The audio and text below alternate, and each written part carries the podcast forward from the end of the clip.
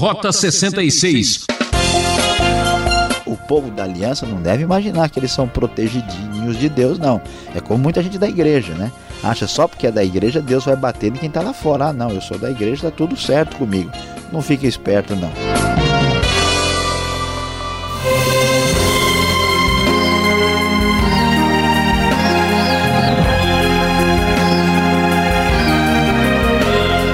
Agora, para você que deseja entender a Bíblia, programa Rota 66, iniciando uma nova jornada. Vamos viajar e explorar os livros proféticos. O professor Luiz Saião abre essa série de meditações no livro do profeta Amós. Um homem comum que trouxe uma mensagem dura de castigo ao reino norte de Israel. Capítulos 1 e 2 de Amós. Tema deste estudo: juízo geral, juízo local. Se você acha que castigo é coisa dos antigos e que não deve ser instrumento de punição para quem faz o que não deve, então preste bem atenção neste livro de Amós.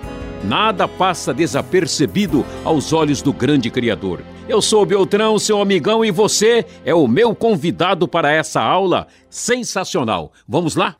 Rota 66, hoje dando início ao estudo do livro de Amós. O nosso tema hoje será juízo geral, juízo local, quando estudarmos o primeiro e o segundo capítulo de Amós. Nós vamos iniciar o estudo dos livros proféticos no Rota 66. E como você conhece, você sabe, nós temos os chamados profetas maiores e profetas menores. Amós é conhecido como um dos profetas menores, porque o seu número de capítulos, a extensão do seu livro é menor do que os grandes profetas como Isaías e Jeremias. Mas, na verdade, o livro de Amós tem uma grande importância e nós vamos abordá-lo, até porque nós estudamos bastante da história do Israel no tempo da monarquia, quando avaliamos os dois livros de Reis e os dois livros de Crônicas. E agora, no livro de Amós, vamos ver o que, que está acontecendo um pouco antes do cativeiro assírio, da conquista de Samaria, capital do Reino do Norte. Amós é o profeta de Deus levantado para falar a um Israel desobediente exatamente neste cenário decadente e problemático de pecado e dificuldade. Os estudiosos calculam que Amós falou entre os anos 760 e 750 antes de Cristo. Então aí no oitavo século, juntamente com Oséias, ele é um dos dois profetas que falaram diretamente a Israel no Reino do Norte no oitavo século antes de Cristo. E assim, vamos então ver o que o texto tem a nos ensinar no livro de Amós, o que vai ser dito para nós. Os primeiros versículos, de acordo com a nova versão internacional da Bíblia, trazem palavras que Amós, criador de ovelhas em Tecoa, recebeu em visões a respeito de Israel dois anos antes do terremoto. Nesse tempo, Uzias era rei de Judá e Jeroboão, filho de Jeoás, era rei de Israel. Nós sabemos que estes dois reis, Uzias e Jeroboão, foram reis aí entre 790 e 750 ou 40 antes de Cristo. Então Amós está devidamente situado no tempo logo no início da sua palavra profética. E ele diz: O Senhor ruge de Sião e troveja de Jerusalém. Secam-se as pastagens dos pastores e murcha o topo do Carmelo. Amós anuncia um juízo, um juízo grande, um julgamento que vem da parte de Deus. E assim, a partir do versículo 3, aparece uma frase que será repetida várias vezes no capítulo 1 e no capítulo 2 do livro do profeta Amós. A frase diz o seguinte: Assim diz o Senhor: por três transgressões de Israel e ainda mais por quatro, não anularei o castigo. Este artifício literário usado por Amós tem um significado que diz que quer dizer o seguinte: que por causa das muitas, das incontáveis transgressões, dos muitos pecados das diversas nações, o castigo virá.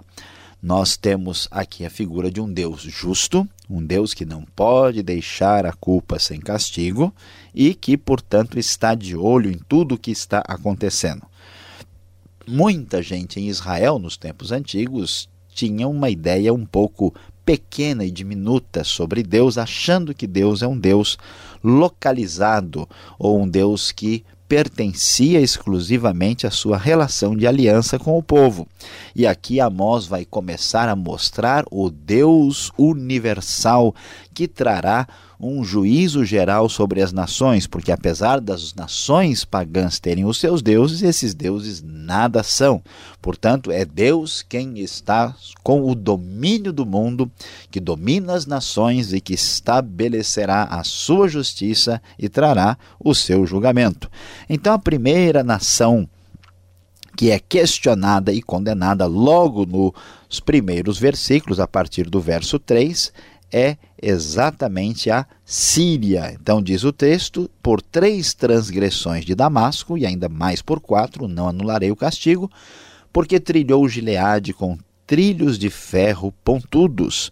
Porei fogo na casa de Azael, e as chamas consumirão as fortalezas de Benadad. Derrubarei a porta de Damasco, destruirei o rei que está no vale de Aven e aquele que segura o cetro em Bet-Eden, o povo da Síria irá para o exílio em Kir, diz o Senhor. Os pecados, os erros e as crueldades praticadas pelos sírios serão cobradas por Deus. Logo em seguida, que está sendo condenado é o povo filisteu. Os filisteus também fizeram muita maldade contra o povo do próprio Israel e vendeu comunidades para Edom. Então Deus porá fogo nos muros de Gaza, também trará sofrimento para o rei de Asdod e a mão do Senhor se erguerá contra a cidade de Ecrom. Depois aparece o caso dos fenícios, que aparecem aqui uh, simbolizados pela cidade de Tiro, do verso 9 e 10. E então, no verso 11, o próximo da lista são os Edomitas, os Edomitas descendentes de Esaú, e eles também são condenados. E aqui a razão é muito clara. Com a espada perseguiu seu irmão e reprimiu toda a compaixão, mutilando-o furiosamente e perpetuando para sempre a sua ira. Porei fogo em Temã, e as chamas consumirão as fortalezas de Bosra. Os edomitas se achavam fortes por causa da sua fortaleza, e aqui eles também serão condenados pelo juízo divino. E depois, ainda no capítulo 1, aparece os Amonitas, os, os filhos de Amon, aqueles que têm a sua fortaleza em Rabá. Também eles serão atingidos pelo juízo de Deus. Isso significa que as nações podem fazer o que bem entenderem, mas Deus, certamente o Deus de toda justiça, leva em conta os seus atos, as suas crueldades, as suas guerras injustas, os seus pecados praticados e certamente lhes trará juízo. Capítulo 2 prossegue e então aparece o último da lista dos estrangeiros que serão condenados pelas suas práticas. A Síria, a Filístia, os fenícios, edomitas, amonitas, moabitas vão agora estar fazendo a lista completa, porque sim, os moabitas são os próximos e o último povo a ser questionado. E a sua maldade é grande, ele queimou até reduzir a cinzas os ossos do rei de Edom. Então Deus porá fogo em Moabe e trará grande tumulto, gritos de guerra e eles também receberão o resultado, a consequência dos seus atos perversos. E quando lemos isso, aqui vamos descobrir que Deus de fato julga as nações, que Deus tem o poder, ele é o Deus do juízo geral que atingirá todos os povos, toda a terra, mais cedo ou mais tarde. No entanto, algo surpreende os leitores do livro de Amós, porque quando nós pensamos em criticar e condenar os vizinhos, os outros povos, os pagãos, isso parece uma coisa natural e até esperável, mas de repente, o mesmo tipo de fórmula que traz o juízo divino que aparece por três transgressões e ainda mais por quatro, que é a fórmula literária usada por Amós, agora veja só que surpreendente, a fórmula é usada para o próprio povo de Deus. E assim o verso 4 vai dizer no capítulo 2, conforme a nova versão internacional da Bíblia, assim diz o Senhor por três transgressões de Judá e ainda mais por quatro, não anularei o castigo porque rejeitou a lei do Senhor e não obedeceu aos seus decretos, porque se deixou enganar por deuses falsos, deuses que os seus antepassados seguiram. Porei fogo em Judá e as chamas consumirão as fortalezas de Jerusalém. Se as nações pagãs serão responsabilizadas pelos seus atos de crueldade e pela sua ruptura sociológica com os seus vizinhos e até mesmo com o povo ah, de Deus, Israel e Judá? Pois é, aqui está o grande problema, o povo de Judá, logo o povo de Judá, que está ainda dentro da fidelidade da aliança, também desobedeceu aos decretos de Deus e praticou idolatria, portanto, eles também receberão julgamento da parte de Deus, porque o julgamento geral também é o julgamento local. E Israel não ficará de fora. Se Judá foi alistado, Israel não deixará de ser relacionado. Por três transgressões de Israel e ainda mais por quatro, não anularei o castigo, é a palavra de Deus no verso 6. Por quê? O pecado de Israel é muito grave. Veja só como as coisas estavam acontecendo. Pisam a cabeça dos necessitados, como pisam o pó da terra, diz o verso 7. Vendem por prata o justo e por um par de sandálias o pobre, no verso 6. E ainda no 7, negam justiça ao oprimido. Pai e filho possuem a mesma mulher e assim profanam o meu santo nome. Inclinam-se diante de qualquer altar com roupas tomadas como penhor. No templo do seu Deus bebem vinho recebido como multa. O texto bíblico diz que a maldade, os pecados de injustiça social e de imoralidade e também de idolatria estavam presentes no povo de Israel e aqui especialmente a injustiça social recebe uma crítica feroz da parte de Amós. E então Deus diz: Fui eu que destruí os amorreus diante deles embora fossem altos como cedro e fortes como carvalho. Eu destruí os seus frutos em cima e suas raízes embaixo. E Deus ainda diz mais: Veja o que eu fiz por vocês e olha como vocês estão procedendo. Eu mesmo tirei vocês do Egito e os conduzi por 40 anos no deserto para lhe dar a terra dos amorreus. Também escolhi alguns de seus filhos para serem profetas e alguns de seus jovens para serem nazireus. Não é verdade, povo de Israel, declara o Senhor. Mas vocês corromperam tudo. O que, que eles fizeram? Fizeram os nazireus, os consagrados a Deus, a beber vinho, e ordenaram aos profetas que não profetizassem. Então agora eu os amassarei com uma carroça amassa a terra quando carregada de trigo. O ágil não escapará, o forte não reunirá suas forças, não reunirá suas forças, e o guerreiro não salvará sua vida. O arqueiro não manterá sua posição, que corre não se livrará, ou seja, ninguém conseguirá escapar, porque o julgamento do Senhor vem.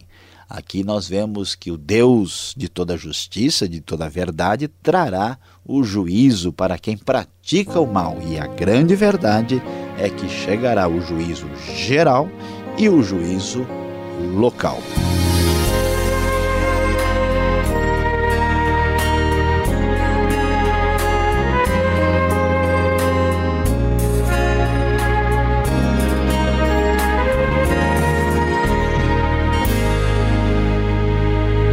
Este é o programa Rota 66, o caminho para entender o ensino teológico dos 66 livros da Bíblia.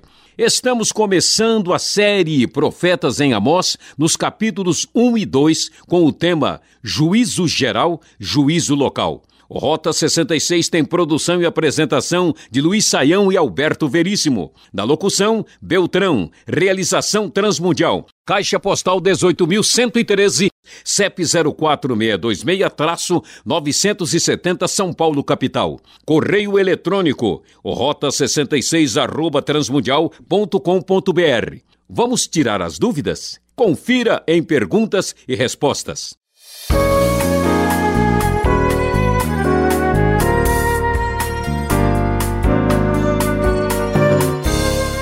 Muito bem, Amós é a nova série aqui em Rota 66, capítulos 1 e 2, Um Profeta Pequeno.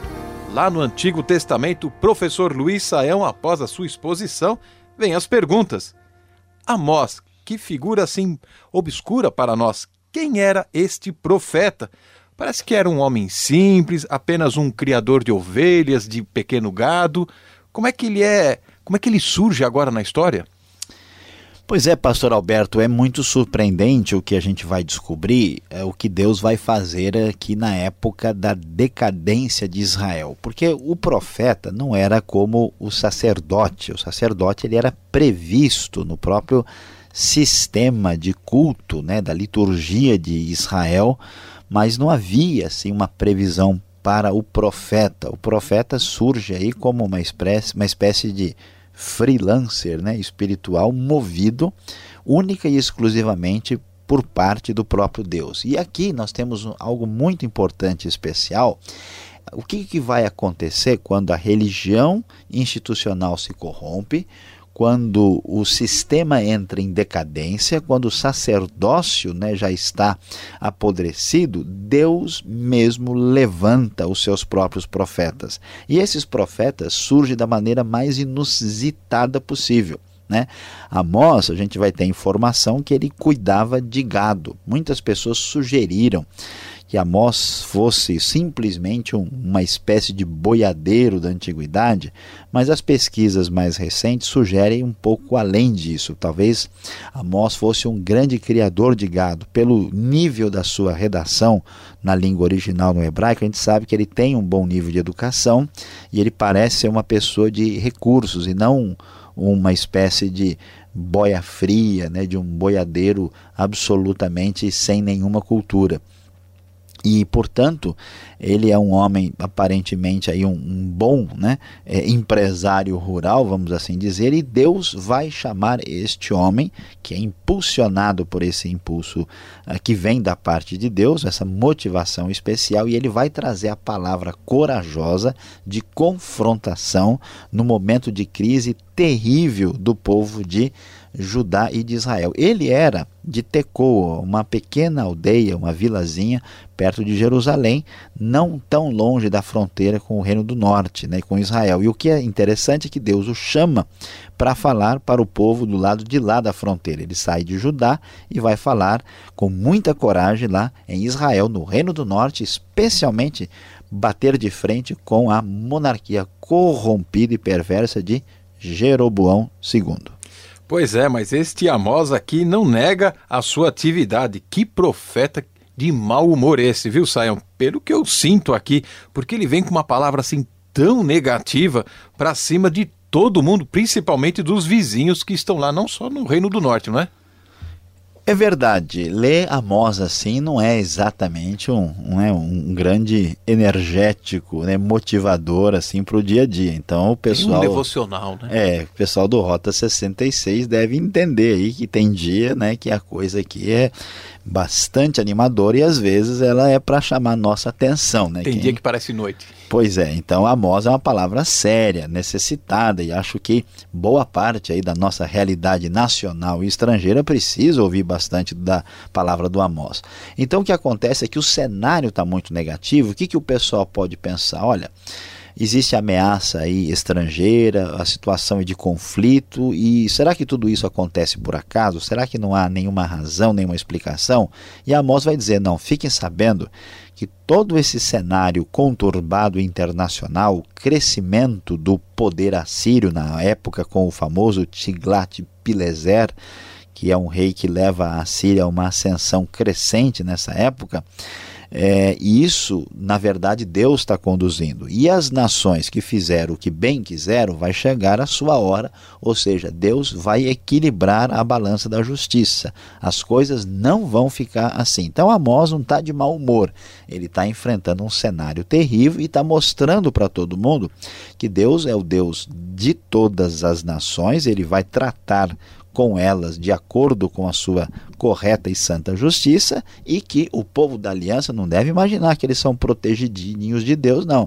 É como muita gente da igreja, né? Acha só porque é da igreja Deus vai bater em quem está lá fora. Ah, não, eu sou da igreja, está tudo certo comigo.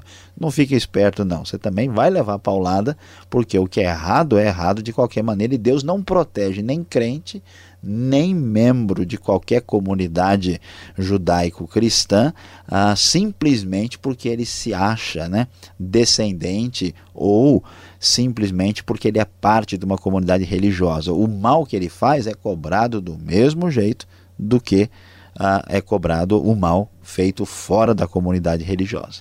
Agora, esse contexto de momento aqui, o que está acontecendo com Israel, o reino do norte, né? Olhando aqui no capítulo 2, o verso 6 a 8, mostra um quadro, como você diz, horrorível, né? Horrível, horroroso. Que situação é essa aqui? Pois é, Alberto, olha, é um negócio meio esquisito mesmo. Você vê lá o que, que o texto diz. Primeiro, a gente vai ver que a, a decadência da sociedade de Israel tinha levado um sistema onde quem era rico e poderoso fazia o que bem entendia com os pobres necessitados. Qualquer semelhança é mera coincidência. Então, quer dizer, vocês vendem o justo por prata e por um par de sandálias o pobre. Né? Tal era a exploração do oprimido, coisa que é uma realidade triste ainda hoje. Vocês negam justiça ao oprimido, quer dizer, uma pessoa pobre ia no tribunal buscar os seus direitos, voltava sem nada, porque o juiz era comprado. Já viram isso em algum lugar do mundo? Pois é, acontecia lá no tempo de Amós, vê que coisa, né?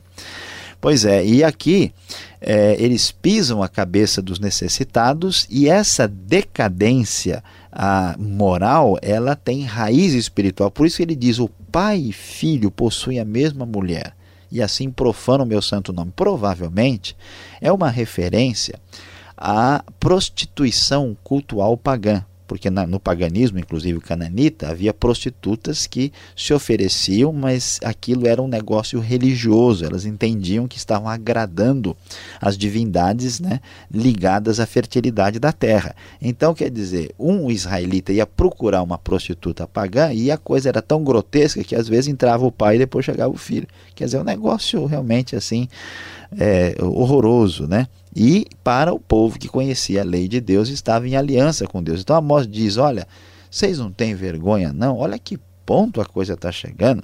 Né? Eles inclinam-se diante de qualquer altar, com roupas tomadas como penhor, quer dizer, eles arrancaram a roupa do pobre, né, exploraram, deixaram a pessoa numa situação que ele não tem, o que é proibido pela lei especificamente, não pode fazer isso, e depois ainda vai falar em Deus, em religião lá na frente, fazendo a maior bandidagem lá fora. E no templo do seu Deus bebem vinho recebido com multa, quer dizer, a própria, o próprio lugar de culto se tornou um antro de coisas pecaminosas, perversas de injustiça. E isso é uma questão muito importante hoje, porque muita gente hoje é bastante religiosa e ao mesmo tempo injusta e perversa, incoerente, o que é absurdo, conforme nos mostra o livro de Amós. Agora, diante desta dificuldade toda, qual era a expectativa de Amós? Já no final do capítulo 2, lá no verso 14, 16, ele mostra um quadro assim muito deprimente. Olha, tem gente correndo nu aí na situação. O que isso ia acontecer? O que ele está querendo dizer com isso? Pastor Alberto, uh, alguns estudiosos, talvez o maior Aí é o Francis Anderson, um australiano que escreveu um comentário monumental de Amós. Eles calculam que a maioria do que está aqui foi escrita no ano 755 a.C. 30 anos depois, chega aí a invasão dos assírios e acaba com o Reino do Norte. O que ele está dizendo é o seguinte: olha, o julgamento de Deus vem. Quando ele chegar, ninguém vai conseguir escapar. Quem é forte vai perder as suas forças, quem for ágil não vai conseguir fugir, o arqueiro não vai conseguir nada, o cavaleiro não salva a própria vida, e quem vai fugir nu, aqui não é nenhuma né, praia de nudismo, nenhuma coisa assim estranha, é o guerreiro que vai ficar sem nada, então não vai conseguir preservar nem a roupa do corpo. Então, em linguagem figurada e poética, Amós diz: ó, o julgamento de Deus sobre toda maldade feita aqui vai chegar, não demore, quando ele chegar, vai ser de amargar. Então vocês ouçam e escutem a palavra do Senhor, que é uma palavra que irá se cumprir. Obrigado, Saão, pelas respostas e você que está acompanhando o começo desta série, fique ligado, vem ainda a conclusão do estudo para você.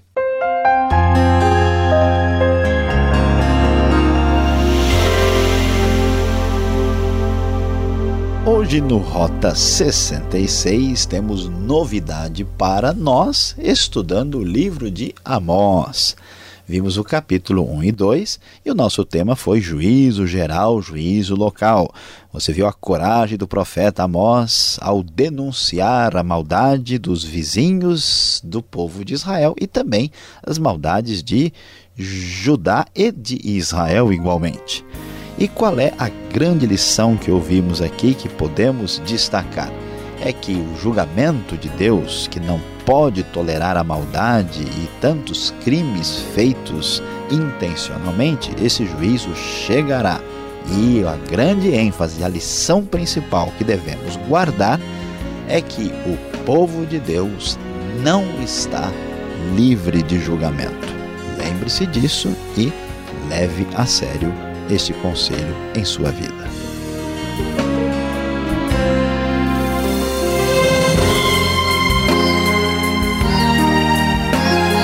É, encerramos mais um programa Rota 66. Próximo encontro aqui nessa emissora e horário para a continuação do estudo no livro de Amós, ok? Conheça o site transmundial.com.br. E aquele forte abraço e até lá.